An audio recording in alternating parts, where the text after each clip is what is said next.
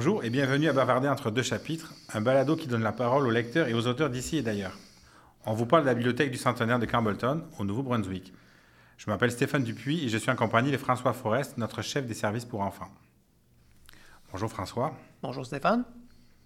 Dans l'épisode d'aujourd'hui, tu vas nous présenter, François, quelques livres jeunesse qui mettent de l'avant des femmes que nous pourrions qualifier de remarquables. En effet, Stéphane, j'ai choisi de vous présenter trois livres jeunesse qui mettent en scène des personnalités féminines qui ont marqué chacune à leur façon leur époque et contribué à faire évoluer les mentalités par rapport à la place des femmes dans nos sociétés. Ta première suggestion est un roman de l'auteur Natacha Henry qui s'intitule Rosa Bonheur l'audacieuse. C'est paru en 2020 chez Albert Michel dans la collection Lit Destin, qui est composée de titres qui rendent hommage à des personnalités au destin exceptionnel. C'est bien ça. Donc l'auteur propose ici une biographie romancée de l'artiste Rosa Bonheur, qui a marqué l'histoire de l'art pour ses peintures animalières. On le sait, cela fait pas si longtemps que les femmes occidentales ont les mêmes droits que les hommes, dont celui de pouvoir s'instruire pour réaliser leurs rêves. C'était particulièrement vrai dans la France du 19e siècle, époque à laquelle a vécu Rosa Bonheur.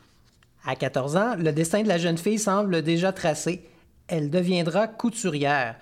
Mais les aspirations de Rosa sont tout autres. En effet, elle veut être, comme son père, une artiste et plus particulièrement devenir une grande peintre animalière. Et comment s'y prend-elle pour s'engager sur cette voie? Bien, en fait, le père de Rosa commence à réaliser le portrait d'une jeune fille malade qui s'appelle Nathalie et se lie d'amitié avec les parents de Nathalie. Ce sont eux qui vont réussir à convaincre le père de Rosa de prendre sa fille sous son aile pour en faire une artiste. Les écoles d'art étant à cette époque réservées aux garçons, ce sera pour Rosa la seule façon d'apprendre le métier de peintre. Particulièrement douée, elle progresse rapidement dans son apprentissage et elle ne recule devant rien pour perfectionner son art. Sur recommandation de son père, elle se met à fréquenter le musée du Louvre pour copier les grands maîtres. Elle n'hésite pas non plus à braver l'interdit parental et se rend en compagnie de Nathalie, qui prend d'ailleurs part elle aussi aux leçons de peinture, au cabinet d'anatomie comparée du jardin, des plantes, où l'on retrouve de vrais crânes et des reproductions très réalistes de muscles d'animaux. Mais les deux adolescentes ne restent pas là. En effet, elles vont s'infiltrer dans un abattoir afin de faire de l'observation de muscles et de viscères sur de vrais animaux. Ça prend en effet une sacrée détermination et disons-le, un estomac pas trop fragile pour aller faire l'observation dans un abattoir. Pas sûr qu'il y a beaucoup d'artistes aujourd'hui qui se rendraient jusque-là pour perfectionner leur art. Je suis ton avis. Les deux inséparables amis se rendent également dans la campagne française pour y trouver les thèmes de leur prochain tableau. Bientôt, la participation de Rosa au Salon d'art de Paris va lui permettre de se faire connaître. Sa carrière prend alors son envol. Le personnage de Nathalie semble occuper une place importante dans le roman. Est-ce que je me trompe? Tu as parfaitement raison. Euh, en fait, parallèlement à l'émergence d'une artiste qui va marquer sa génération, le lecteur voit naître une grande amitié entre deux êtres qui va se transformer en amour. Mais comme rien n'est simple à l'adolescence et encore plus lorsqu'on est une femme vivant au 19e siècle, les choses ne se passeront pas exactement comme le souhaiterait Rosa.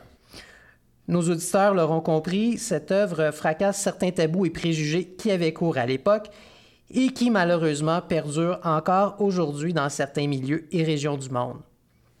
Par ailleurs, euh, je dirais qu'une qualité indéniable du roman, c'est de proposer un portrait de l'adolescence qui parlera aux jeunes d'aujourd'hui. On y traite donc des premières amours, des grandes amitiés malmenées, mais aussi de la découverte de son identité et des relations souvent tendues avec un beau-parent dont l'arrivée vient bousculer la cellule familiale. De plus, vers la fin du récit, l'une des protagonistes devra faire preuve de courage afin de tenir tête à son agresseur. Cela m'a rappelé cette vague de dénonciation à laquelle on assiste ces dernières années et qui encourage les femmes à ne plus rester silencieuses après une agression. Donc euh, tout ça est, comme, somme toute, très bien amené. Finalement, euh, j'ai trouvé très beau de voir évoluer cette famille d'artistes si. Il faut mentionner en effet que les frères et la sœur cadet de Rosa vont suivre ces traces en devenant eux aussi des artistes accomplis. Une lecture donc que je recommande aux 11 ans et plus.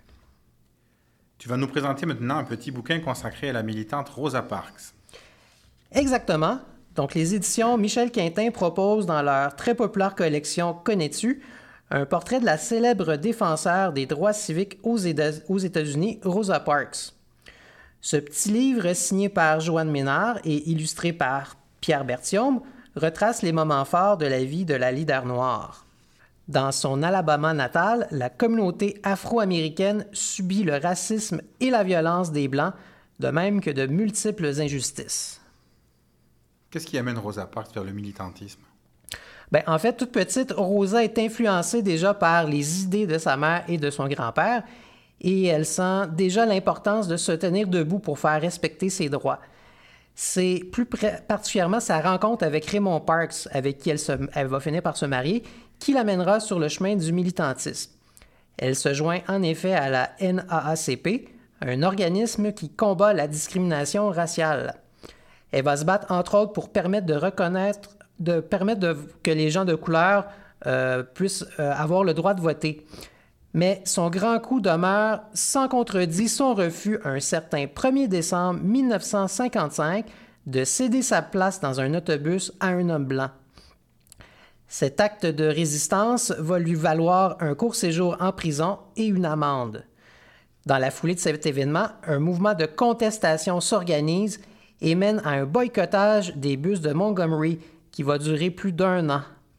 Rosa Parks devient ainsi le symbole de la lutte à la ségrégation raciale aux États-Unis, au même titre qu'un Martin Luther King. Les efforts de Rosa et de tous ceux et celles qui ont participé à cette lutte sont finalement récompensés à la fin de l'année 1956, alors que la Cour suprême des États-Unis déclare illégale la ségrégation dans les écoles, de même que dans les services et transports publics. On le sait, l'égalité des droits ne sera pas pour autant atteinte. Rosa poursuivra donc sa vie durant son implication pour cette cause si importante. L'humour occupe dans les livres de cette collection une bonne place. Je suppose que ce titre n'y fait pas exception. Tout à fait. Comme dans les autres Connais-tu, les illustrations et les dialogues sous la forme de phylactères vont euh, provoquer chez le lecteur de bons fous rires, mais ils vont également alimenter sa réflexion. Je pense par exemple à cette illustration qui expose toute l'absurdité de l'arrestation de Rosa en représentant celle-ci aux côtés de criminels semblant drôlement plus méchants dans la section des nouvelles policières d'un journal.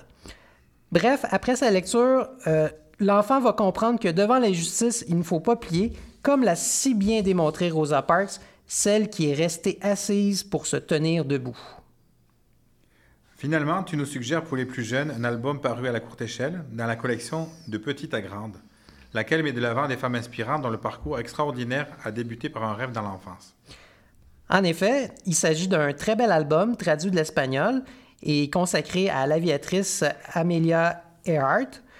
Euh, donc, suivant son rêve d'enfance de voler comme un oiseau, Amelia devient pilote à 23 ans et elle va être la première femme à traverser l'Atlantique en avion à titre de passagère en 1927. Elle récidive l'année suivante, mais cette fois en solitaire. Peu de temps après, elle fonde un club d'aviatrices, les 99, pour permettre à d'autres femmes de devenir à leur tour pilotes.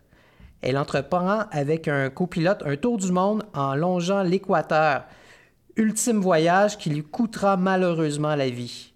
La fin tragique de la pilote n'est évoquée que dans la note biographique en fin d'ouvrage.